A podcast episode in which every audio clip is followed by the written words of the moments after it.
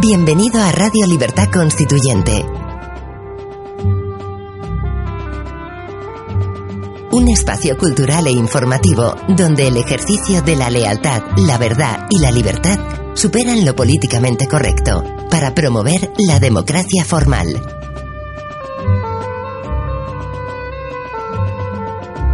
Recuerda que también puedes consultar e informarte a través de nuestro sitio web en www.diariorc.com.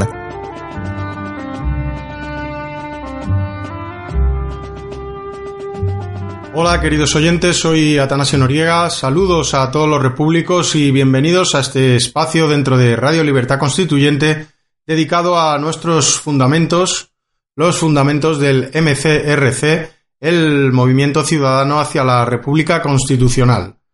Eh, como ya hemos visto, no existe o no se puede hablar de poder legislativo completo en la Cámara de Representantes si no es esa misma Cámara la que puede sancionar, eh, promulgar y publicar las leyes que, ella aprueba. En la República Constitucional se da la misma importancia o el mismo rango o incluso prestigio social al poder legislativo eh, que al poder ejecutivo.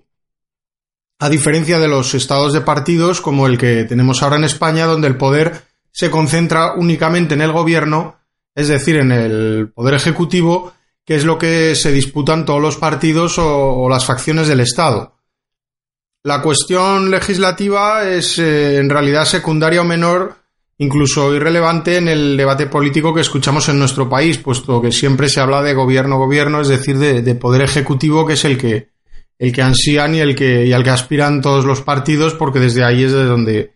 evidentemente se hacen las leyes y, y, se, se, ejecutan. La potencia de, de, la, de la representación de las mónadas o los, los distritos electorales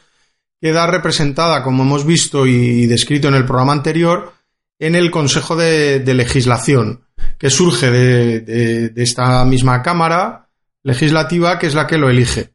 Entonces, de este modo, se puede hablar de, un auténtico poder legislativo y de la separación total del poder del Estado, que estaría representado en el poder ejecutivo del, gobierno, que es, como sabemos, elegido separadamente. En la República Constitucional, la garantía de, esta independencia judicial pasa porque sea capaz de determinar la, constitucionalidad de cualquier demanda que se presente y esto pues debe de poderlo examinar un juez de cualquiera de las instancias, puesto que, toda la, base de, las leyes o de, o de, la propia justicia legal es la, Constitución, pues eh, cualquier juez debe de ser capaz de examinar esas bases en las que fundamentar pues las, decisiones puesto que son anteriores a las, a las leyes que está aplicando. Entonces, si, esas leyes que aplica se fundamentan en la Constitución, pues es bastante lógico que este juez, eh, como digo, sea capaz o, pueda ser capaz de, juzgar y, de determinar la, constitucionalidad o no de, en esa sentencia. Porque si dependiera de otra instancia política que emanara de alguno de los otros poderes, pues entonces ya no existiría la autonomía del Poder Judicial y por tanto las libertades civiles no, no estarían garantizadas. En los estados de partidos, en cambio, como ocurre aquí en España, la presencia de un tribunal constitucional pues supone un atentado contra la separación de los poderes y además quitan autoridad o, ningunean de alguna manera al Tribunal Supremo. Ninguno de, los jueces o, miembros del Tribunal Supremo eh, no pueden ser eh, ni nombrados por partidos estatales, por supuesto, porque, en una república constitucional no existen, ni por el Poder Ejecutivo ni el, ni el Legislativo. Eh, es Montesquieu, en, el espíritu de las leyes, quien por primera vez habla del Poder Judicial del Estado en las cosas que dependen del, derecho civil dice Montesquieu, eh, existen en, cada Estado tres clases de poderes. La potestad legislativa, la potestad ejecutiva de las, de las cosas que proceden del derecho de las gentes y la potestad ejecutiva de aquellas que dependen del derecho civil. Se dará a esta última el nombre de potestad de juzgar y la otra se llamará simplemente potestad ejecutiva del Estado.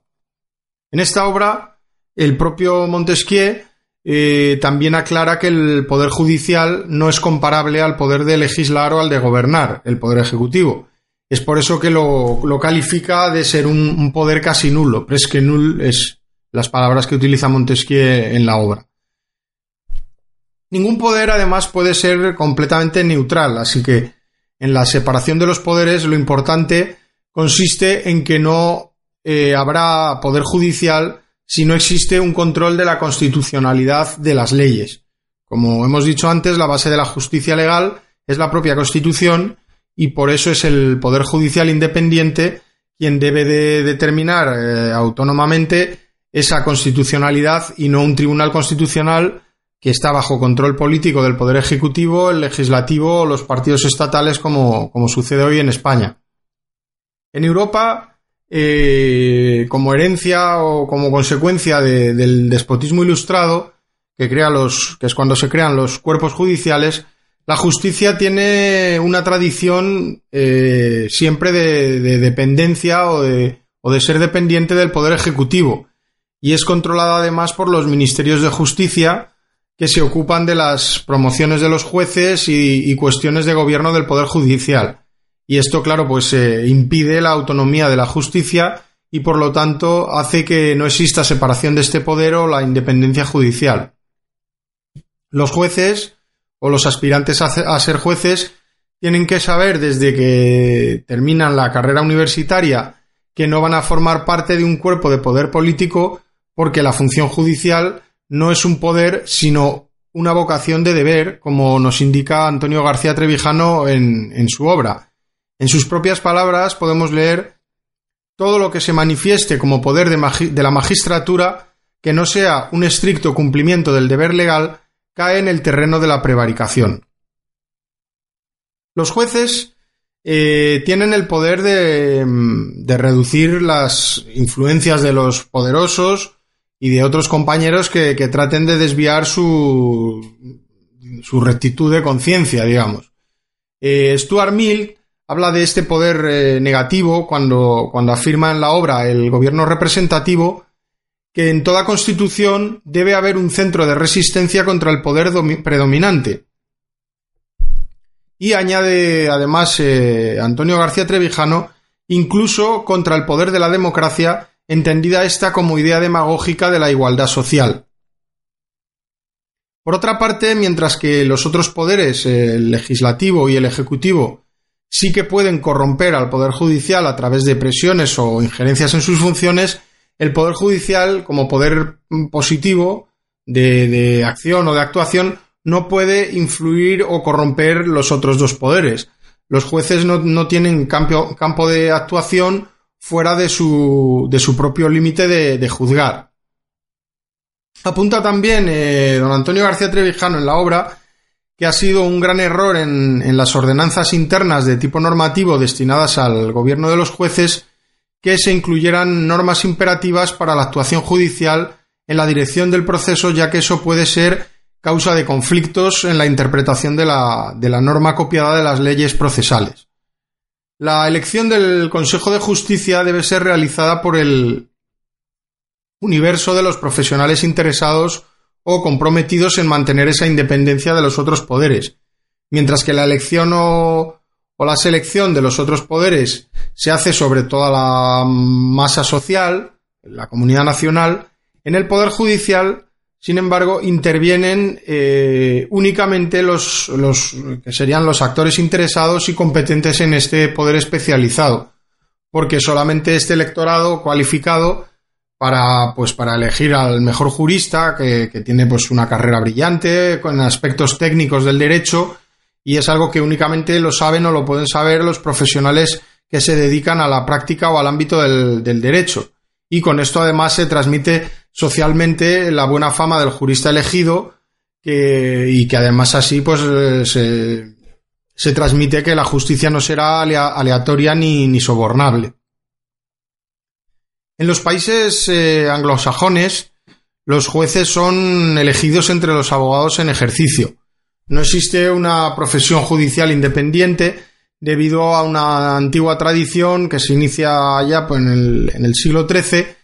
eh, y, desde entonces las universidades que eran dirigidas por la Iglesia enseñaban eh, únicamente el derecho romano y canónico. En cambio, el derecho común o el common law, como se conoce allí, se enseñaba en, hermandades especiales para ello. Y esta tradición hizo que existiera desde mucho tiempo atrás una fuerte eh, eh, tradición, valga la redundancia, de independencia en lo, judicial. En Europa la tradición nunca fue la de una fuerte independencia personal del magistrado y se terminó por hacer el cuerpo judicial un cuerpo de funcionarios del gobierno que entonces pues estaban más preocupados de su promoción personal y de conseguir mejoras económicas y de modernización tecnológica que de conseguir pues una, independencia real de la política en, su función. Vamos a leer eh, ahora la descripción de la Organización Judicial Europea que hacía Carl Friedrich en su, obra eh, Teoría y Realidad en el año 46. Organizados en un grupo distinto, enteramente aparte de los abogados en ejercicio, que se agrupan en los colegios de abogados, los jueces son miembros de una burocracia que tiene una organización jerárquica. En esa burocracia se entra después de tener la preparación adecuada y se, permanece en ella durante toda la vida. En la cúspide del sistema hay un Ministerio de Justicia que ejerce una inspección general sobre todo él, se cuida de los ascensos y en términos generales actúa como fuerza directora encargada de poner la experiencia judicial a disposición del legislativo. Como consecuencia, los ministerios de justicia han sido las puntas de flecha que han iniciado las repetidas grandes codificaciones del derecho continental europeo. Un motivo primordial que influye en todos y cada uno de los jueces para hacerles seguir los precedentes en la interpretación de estos códigos es la influencia que tiene el Ministerio en materia de ascensos. Apoyarse en procedimientos autoritarios administrativos en vez de hacerlo en usos sociales tradicionales basados en el ascenso común, concuerda con las líneas generales de diferenciación entre las tradiciones políticas inglesas y norteamericanas y las del continente europeo. Destaca Antonio García Trevijano que lo que llama la atención no es únicamente la, falta de valor de, jueces y magistrados frente al poder político, sino además su pobre bagaje en la, ciencia del derecho debido a esto. Otra cuestión que, evidencia la deslealtad a la justicia de fiscales y jueces eh, son casos como los ocurridos en España con cierta frecuencia, donde se introducen estos jueces en el mundo de la política y en cargos ministeriales para luego retornar a la carrera judicial de nuevo. Este tipo de conductas desprestigian enormemente el cuerpo o la función judicial porque no se expulsa a los jueces ni se penaliza eh, los que realizan estas incursiones o, aventuras en el mundo de la política. En la mal llamada Constitución Española del 78 se concibe el Poder Judicial como la simple independencia de los jueces individualmente y en su conciencia sin que constituyan un órgano o un poder independiente que pueda constituirlos como un poder real, aunque simplemente sea de forma resistente hacia los otros dos poderes. En la teoría pura de la República se reserva la palabra poder a la potencia de la nación representada que a la, potencia que la nación representada concede al Consejo de Legislación, es decir, el poder legislativo, y a la potencia del Estado que lo cede al Consejo de Gobierno como poder ejecutivo. Es decir, la palabra poder en realidad no se utiliza con respecto a la, facultad eh, o a la potestad judicial. Eh, y bien, pues eh, creo que por hoy lo vamos a dejar aquí. Recordar, como siempre digo, que la abstención activa es el primer paso para lograr la libertad política. Y nada más, simplemente desearos que paséis un buen día o una buena tarde una buena noche según a la hora que estéis escuchando esto y hasta el próximo programa. Un saludo amigos.